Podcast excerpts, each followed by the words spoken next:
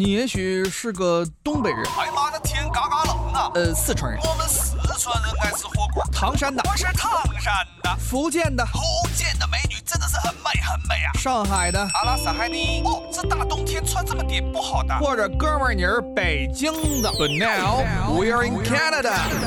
大家好，欢迎收听今天的魅力多伦多，我是东晓，我是依琳。依琳，最近我跟你说，我这边发生一件事情，就我我爸呀。他就是被骗了哦，怎么回事？对，他在网上消费被骗了，因为这就是我今天要想来讨论一下这个问题。他是被网上的那些虚假宣传和一些优惠折扣、销售促销的一些这个折扣力度所吸引，嗯，然后呢，去购买了一些商品，结果买回来之后发现啊，这商品完全就没有使用的价值。我比如说，所以我就就就比如举例子啊，比如说他就是前两天在。抖音上看到一些直播，嗯，带货的这个主播，可能也不是什么好主播，反正我觉得，因为卖这种产品确实不是什么好主播。到底是什么产品？是什么？是这个 polo 衫儿。哦，polo 衫儿不是很正常吗？对，polo 衫儿很正常，对吧？但是，polo 衫儿其实很很难有这种，很难有穿的好看，但是有穿的不也很难穿的不好看，就是很正常的一个穿着，对，就很对吧？普遍。然后。对，当时然后他就被吸引了，就六十九元三件儿，好吧，就是那种就是那种宣传，就是那种宣传。他是被这个价格吸引了。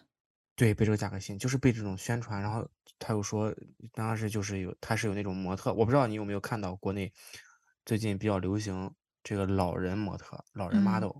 嗯。啊，如果没有看过的朋友们，可以去抖音上搜一下，比较火啊。我说这个是比较正。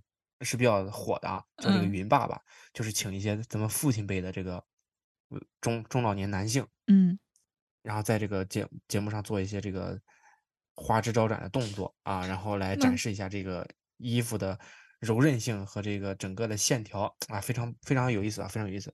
但是我说这个不是，我爸看那个不是，他就是就是三无产品。之所以为什么买回来我说是上当受骗呢？是因为这衣服根本穿不出去，嗯。但是你有还露它露点儿，哦，就是特别薄料子，特别薄，而且那个料子特别差，你穿上去之后就跟就马上就就会看到是那种，嗯，粗制滥造的衣服，就明显就不应该是销售这样的衣服，而且那衣服其实，呃，穿上之后还过敏。哇，那太过分了。对，不是，但是你们买的时候没有想过这个六十九块三件这个问题吗？这就是，这就是咱们的这个和我，就是这就是我跟我爸的这个区别。嗯，他就会被这些人的言语所打动。嗯，他是真的会相信这个原价，他可能是二百多，然后现在六十九三件卖给你。就是他们经常会出编出一些这种原因，比如说我们现在要换季了，哎，秋天我们换季了，我们原价这个衣服，我们现在折扣价卖给你。或者说，哎，我们今天老板，我听过这种理由啊，我听过这理由啊，就是我们老板今天过生日，哦，所以大促销，哎，我哎，大促销很开心，老板今天过生日，哎，造福大家，送大家六十九元三件，这可以退吗？这肯定不能退啊！啊，怎么还不能退呢？网购不都能退？我跟你说，这个真的就是有一些，他会利用一些这个人的心理想法。我告诉你，他是为什么不能。不是不能退，是这样的，你六十九的时候它是包邮卖给你的，哦，你退的时候退需要自付这个邮费，邮费可能邮费就是十五二十之类的，嗯，你就觉得不值当？你你这么一算，六十九不值当，三件衣服好像也不是不是很值当。但是你要说过敏这个事儿，我觉得得举报一下，这个太过分了，这是假货。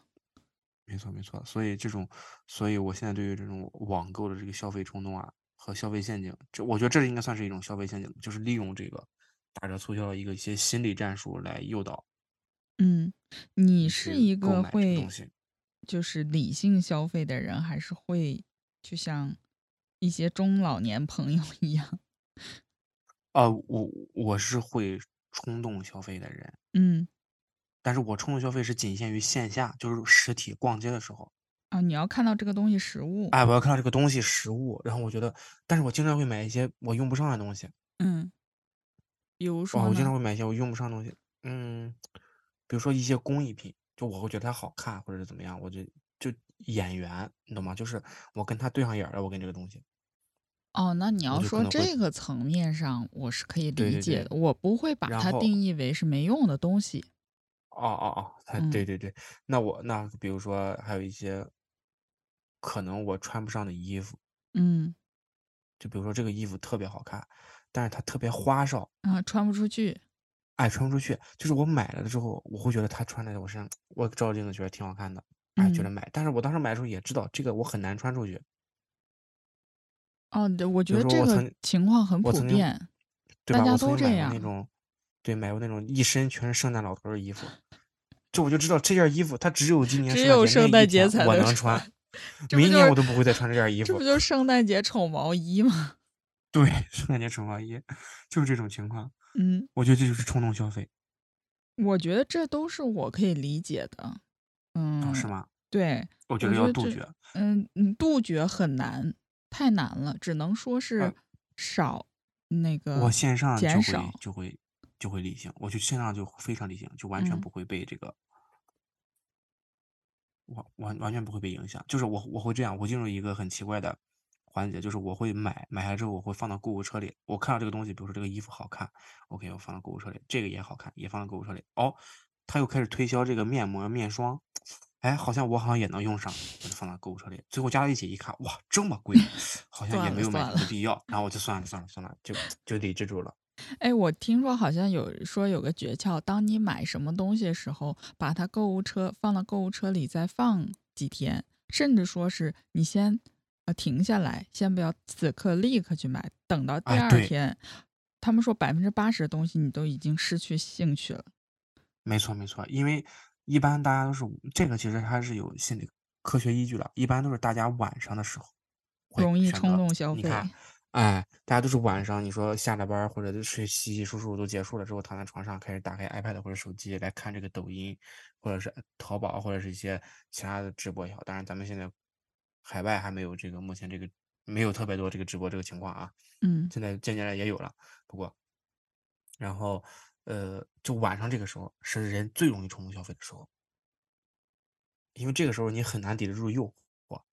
嗯，心理防线最脆弱的，时候。而且而且这个时候大家一般都还很饿。啊，对，我其实想说的是，我晚上会很饿，我会忍不住点外卖，这是我冲，动消费的一个重要来源。是吗？你嗯，管外卖叫冲动消费？那对我就本来该减肥，我其实可能今天是减肥的状态，就是比如说什么嗯，过午不食或者六点以后不吃饭，哇，你到晚上真的是抓耳挠腮，就跟戒毒一样。然后在万一再看了一个，比如说什么小红书或者 ins 或者是朋友圈刷到人家吃了什么就崩了，就心理防线就崩了，就特别容嗯，易点外卖。我可以理解，我可以理解。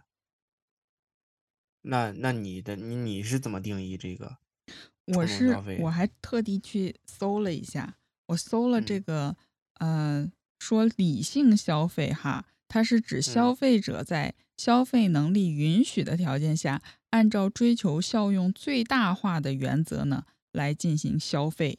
我觉得这个，呃，哦，很理你那是。理财理财消费吧？你那是？我听了，我听了，这定义是这样，我我定义是这样，定义是这样，就是很理想的一个状态。但是我觉得咱们就是生活化一点，咱们就是本来也是一个生活化的节目啊，就是 生活化一点。我认为理理智消费就是克制住了冲动，就是理智消费，就是你不做出一些不明智的选择，就是理智消费。至于说是怎么样的才那个，就是比如说很多朋友我知道他们像你刚才说那种，我大概知道，哎，我突然想到一个行为是符合你刚才说的那种情况嗯的，就是每次每年到这个双十一或者六幺八这个天猫节的时候，嗯，那些算那个折扣和优惠券的朋友们，他们能够把三千块钱东西算到一千五，算到两哦，千，那是相当。厉害，那太厉害了。他们会在那天晚上进行一场高考，数学的高考，然后 拿出计算器嗯和各种三角函数，或者是来来计算这个折折扣券。最后拿出最理，就这些，我觉得他们可能是符合你说的刚才那种理智消费，就他哦，们而且这个券儿我真的我永远都搞不明白，有的时候他又让我下载，让我注册，就这种我很烦，我就宁愿不要那五块十块了，就感觉很浪费时间。你看，你这就不属于他那个意义上的理智消费。但是我的时间也是值钱的呀，哦，我我时间花在这个上面就是在浪费 金钱。我跟你说，我我每次我我你碰到这种情况，我也碰到过，就是他会让你先关注公众号，然后嗯，登录微信，然后转发或者是什么这那那这。我每次到这时候，我都会麻麻木的进行点子点下一项下一项但是你一定要得到那个券儿是吧？我一定要得到那个券儿。嗯，我就算啊，但是我点了之后有的时候是完全不看他到底有没有什么条例的，比如说他哪怕那个说你要用我们的优惠券，但你要重新再给我二十块钱，我哪怕有这种这种东西，这种条款写在里边，我都看不见，我就麻木，就是就像僵尸一样去一定要那个券点这个东西儿。啊，一定要这个券儿，去点这个东西。所以你你看这种你看你这无形中就理智消费的，时候，对你这就是中了商家的招啊，这就是非理性消费啊。是吗？但你你本来就要买这个东西啊，我这哦，意思是我本来就要买那这个就比如说吃饭的时候，你吃饭吃饭买单的时候。你嗯比如说吃完买单，然后他可能要你关注公众号就优惠十块钱啊，或然后回答问题，有的还让你做题，你知道吗？有的还让你做题。哎哎，这种这说到这做题，这个也是也是有消费陷阱的，嗯，怎么讲？就是宣传的时候也是有这种消，大家就就是他会给你制造，你看，嗯，你听过那个那个比较有名的推销那个一支笔的时候吧？那个故事就是那个有个推销员，然后他问三一些人推销笔，嗯你怎么推销？第一个人上来说说了这个笔的好处，第二人说上来说这个笔的这个也是好处，第三人上来给了这个人一张纸，说你现在帮我写个名字，就是创造需求嘛，嗯对吧？然嗯后现在抖音上很多人就开始做这种东西，就是他会给你先抛出一些问题，让你来回答这些问题。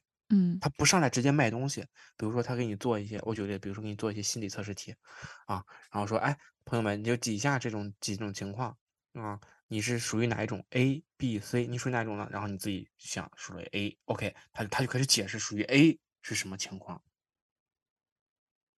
啊，那他怎么卖给你产品呢？哎，你看啊，比如说，哎，你你你目前生活当中，呃，比如说你睡前有没有以下几种行为啊？A 睡不着，B 出汗啊，这举例子啊，C 你比如说呃手脚冰凉，那么你是属于哪一种啊？这个时候你就想你自己属于哪一种？哦，我属于睡不着，我属于 A，他就开始推销 A。首先 A A A 属于 A 选项的朋友们可以看我们这个 A A 产品啊，它这个有助助眠，然后卖褪黑素是吧？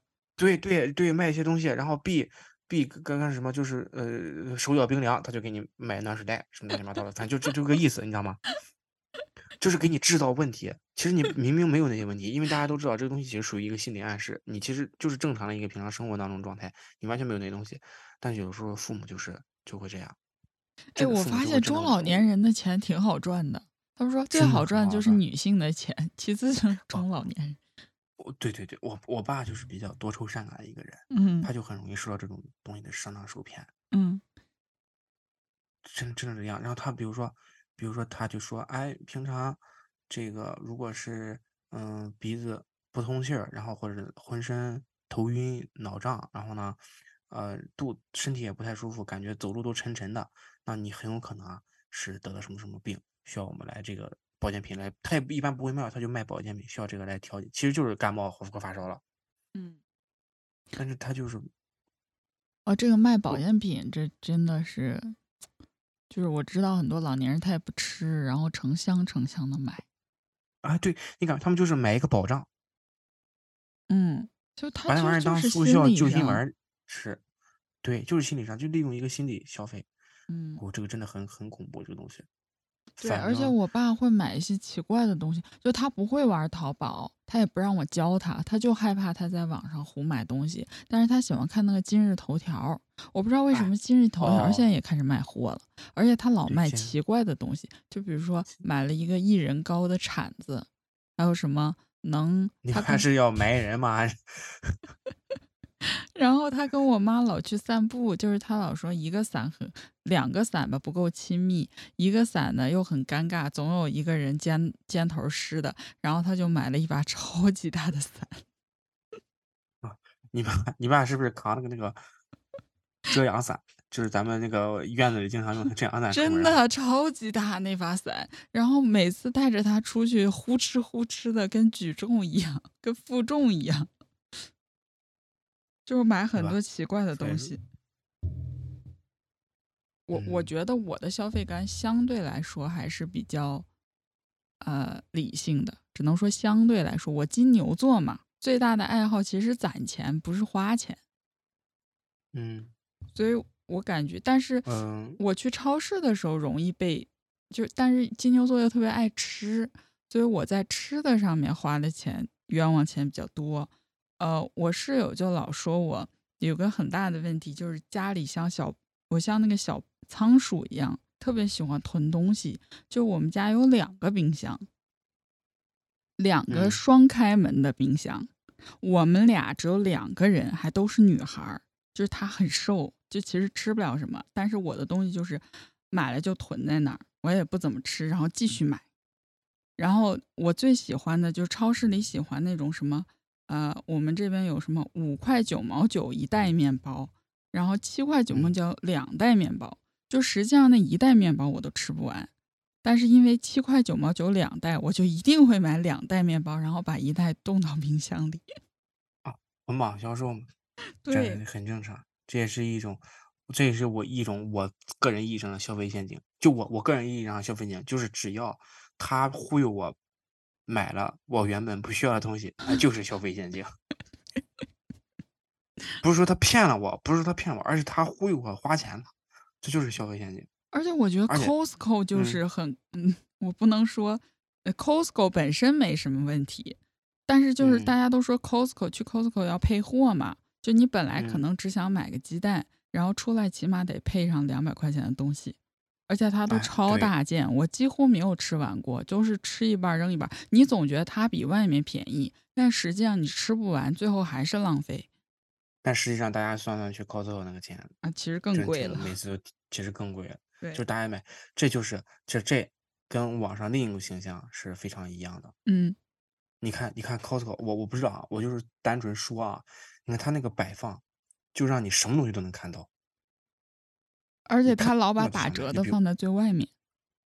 对，没错儿，就那大电视，你说那便不便宜，诱不诱人？你本来家电视看的好好的，每次我室友去逛 Costco 都想换个更大的电视。哎，就好像根据我们家尺寸来的，你知道吗？打折就是，就一步一步变大，一步一步变大，是这样。总想换大电视。对，你知道最你知道这个消费陷阱还有什么？就是你刚刚说这个，就你其实本来只想买一件东西，但是他可能会给你越推越多。嗯。就是比如说，你看我现在逛东西啊，比如说逛淘宝这东西，我我会克制住自己。比如说我假如说我想买一个吹风机，但假如说嗯。我会我会搜吹风机吧，然后我会把自己的视线尽量放在这个屏幕的左边，嗯。因为左边它一般会出现的是我搜索的东西，吹风机，它右边就是一些猜你喜欢。啊，就是比如说你吹风机的特别准。对对，你看，比如说你吹风机，你就是想把头发吹干，因为我男生肯定就想把头发吹干嘛，嗯，对？吧？然后其实就是它只要热乎啊，它主要有这个风在吹，其实就够了。嗯，但是它你看它旁边那一行，就比如说，是否这样的吹风机让你的头发干燥啊？看我们这个护发精油 啊，能保证让你你看多柔顺，你看成龙呃当当就就这种，它都会在右边显示。你看到之后，你说你这不得来一个，对吧？先是护发，然后底下又是哎你旅行装，你看你出去玩你不得来一个，就各种这样的东西。而且还经常有那种加个几块钱，就比如说加几块钱就给你一瓶哎护发精油。对，你根本用不上，嗯是这样的。所以这种消费其实真的还是大家应该要要理智一点。嗯，但是我现在感觉嗯随着我年纪的增长，我好多了。哦，是吗？嗯，而且可能也是因为经济下行嘛，嗯啊，确实是经 济下行手头不宽裕了。是这样，是这样。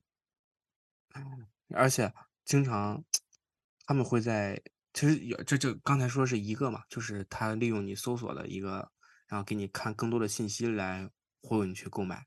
嗯还有一种情况就是，他会给你增加这个产品的附加价值嗯啊，比如说，比如咱举个例子，比如说，呃，假举个例子，比如说我要买个篮球鞋，嗯我买个篮球鞋，我的目的就是在自己家楼下，比如说那个咱那个小区，在那个咱 house 区那边的小球场、水泥场，我就跟朋友一起锻炼锻炼身体。我觉得这个东西一百刀足够了。嗯买一双球鞋啊，普普通的球鞋一百刀就多，所以这一嗯。百刀就是我的真实需求，我就是想在这儿普通的鞋子，哎，但是我上网一搜或者我去人家店里一买，人家跟我说这双鞋啊，来我看我们这双鞋，你那一百确实能能用，能解决你的需求，但是你看我们这双一百五、一百八的，啊，他用了什么什么技术，哇，然后上了什么是很酷，然后特别厉害，这鞋穿上能让你多跳两厘米，嗯实实际上，你说你用得上这两厘米吗？你用不上嗯。我跟黑人的身高不是两厘米能解决的问题，对吧？这两厘米嗯就两厘米都多了，这是基本上都是一毫按毫米算的。你说我用得上这几毫米吗？那肯定用不上。但是你买的时候你就想，哎，好像挺酷的，几毫米，让我多跳高一点，好像就我这辈子从来没有达到这个高度。这这个，比如我比如说我一一米一米七七，然后我从来没有接触到这个啊一米七七点一这个这个里面，就他就让我心中感觉到很酷，就因为他这个信息，他给我输输了一些其他信息，给了这个产品附加价值，就让我多掏八十一百，就去买这个新的球鞋。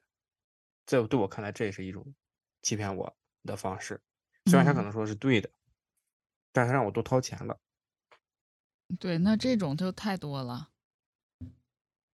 就这这种我也会，就是让你就好像说，哎，加不了多少钱，但是你能升级一个什么什么什么，而且还说什么一劳永逸这那那这，结嗯果对啊，就是这样。一下就加了好多。嗯，但其实你说他优惠吗？他确实优惠，但是确实只在他家优惠，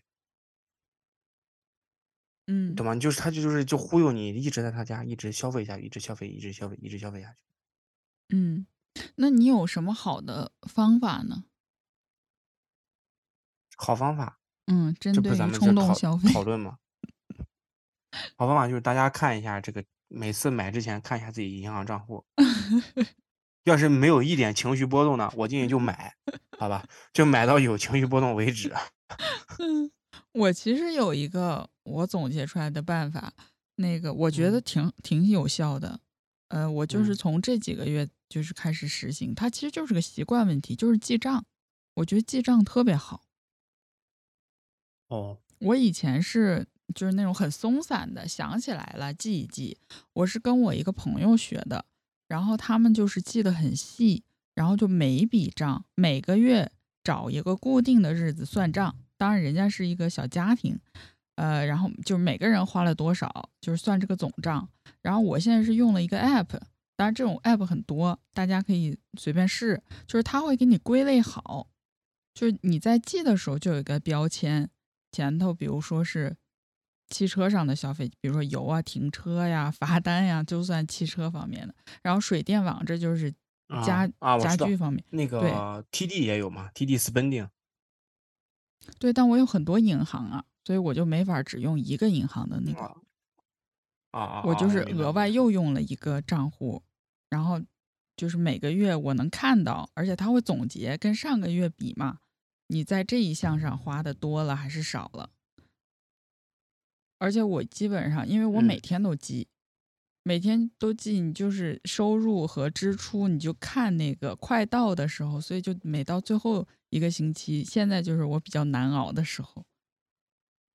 但是你对你这个就是，嗯，你是你这种精细的女孩子能够做出了一些，当然有些男孩子也比较精细啊，会做出这种激将的行为啊，会有这种约束力。你像我比较这么糙，啊，我这个人就但其实他花不了你几分钟。我一开始的时候我也老忘了几分钟，但是你这这话说的，你有句老话说的好，贵在坚持。啊，对，对吧？一天确实花不了我几分钟，他每天坚持下来其实挺难的。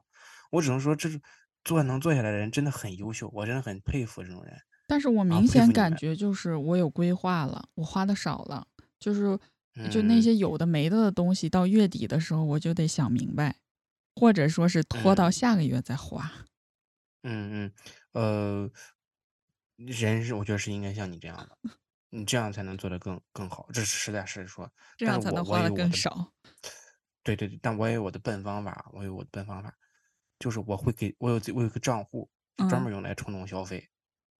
哦，那你这不哎等于就纵容自己冲动消费了？不，我有一张我是这样，我有一张信用卡只能刷两百，哦，一个月只能刷两百。嗯。啊，然后，所以这个月我就只有就这张卡就用来冲动消费，就除了一些固定消费和固定支出之外，呃，比如说要买一些什么东西，奇怪的东西，或者是买一些东西，我就会用来，我就会用这张卡来刷，每个月只能刷两百。哦，你这个我想起来，就是我有另外一个朋友像你这样，他是什么装款专用，就是他和他的老婆，他们俩一人有个小罐子，就是嗯。那个罐子里面可能初始基金只有一百刀，然后他嗯。是喜欢打游戏，然后他就嗯。老是买皮肤啊或者买各种工嗯具，嗯，然后他就对专款专用，他就必须呃卖一件东西他才能再买。哦，对，他就那一百块钱，他想买的时候，他就必须要卖别的，他才能买。哦，那他比我要厉害一点，他还有 入账他还有入账，啊，他有入账，我就纯就是就支出这两百。但你这两百是不是专款专项，什么都能买？哎，对，这两百就什么都能买。嗯，他们是有那种爱好，就是我另外一个朋友喜欢买植物，然后家里植物多的都堆不下了，然后他也有一个小罐哦子，就是他必须把植物卖出去一你这个朋友是不是我也认识？对，没错，你认识，但你哦不知道他这个小罐子的事儿。我不知道，不知道。我说他这两天啊，我知道小罐的事。我说他怎么最近前段时间老卖东西找找找我们买买东西，卖卖小花，小卖小花是为了买更多的小花。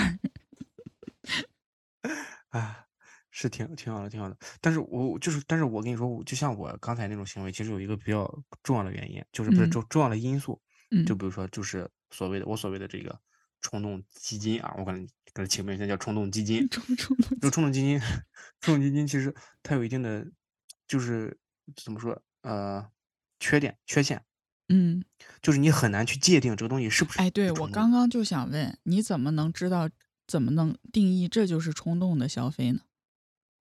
这哈，就是就是生活必需品，就不是冲动消费。但你比嗯如说你要买衣服这种东西，我是不是真的没有衣服穿了？我就讲我就没有衣服换了，我要就重新买新的衣服了。那但是衣服有过季的问题啊，就是我是有固定的每个月，比如说五百刀，就是买衣服。对，因为衣服是会过季的，就是我之前的不哦穿的衣服我会捐掉。我是我是每啊，对对，我也会捐掉，所以就腾这个衣柜衣柜嘛。但是衣服这个问题，我是嗯，因为咱加拿大基本上就是两个季节，说白了。啊，冬天和秋天，和很少有秋天和春天，所以我衣服就是夏天买一次，冬天买冬天买一次来啊，当然不是每个冬天买个那个看大裤子不是这样的，就是冬天买一次里边穿的那个嗯啊，里边穿的一些一些呃裤子，其实就是裤子加绒的裤子了。嗯，就男生可能在这方面消费相对少一些。对对对，一个季节买一次，然后其余的都算冲动消费，都在这个钱里边出。哦，那我是给自己一个专款消专款专项，就这个月就是一个月就是五百块钱买衣服，超过的就是嗯等着等下个月再买。啊，你就分配的你比较你我相当于一个大类，你相当于更细致的分配。对，嗯，还是挺好的。那其实还有一些朋友，他们是这个，因为我就我知道了啊，他会问消费前问自己问题，嗯。就我是真的喜欢这个东西，我真的需，就像咱们刚才说的那样，就是你加进购物车之后，其实再过一段时间再来看是不是真的需要，嗯来嗯。克制这个冲动消费。其次还有，我还我还有朋友他会做预算，嗯。就是就像我这样啊，就是这这我其实是我室友的，是我室友，嗯。他就是他跟我一样，也是有一个冲动基金，嗯。但是他这个月会像你一样做这个支出的这个记账，嗯。然后他会预测下个月会需要买到什么东西，超出下个月预计的东西都叫冲动消费。啊啊。对，啊，那个就比如说对，他计划了，比如说下个月，比如说我要出去玩两次剧本杀，那一次可能是在七十到八十，那两次的话就是呃一百四到一百六，对吧？那他就嗯给自己的这个剧本杀一百六，那么这个一百六花完了之后，下个月如果一百六剧本杀玩完了，OK，还想再玩一次，那就要从这个支出里出了。哦，这样子，对，所以你看啊，咱说来说去，其实都是都是什么问题呢？都是这个通货膨胀惹的祸。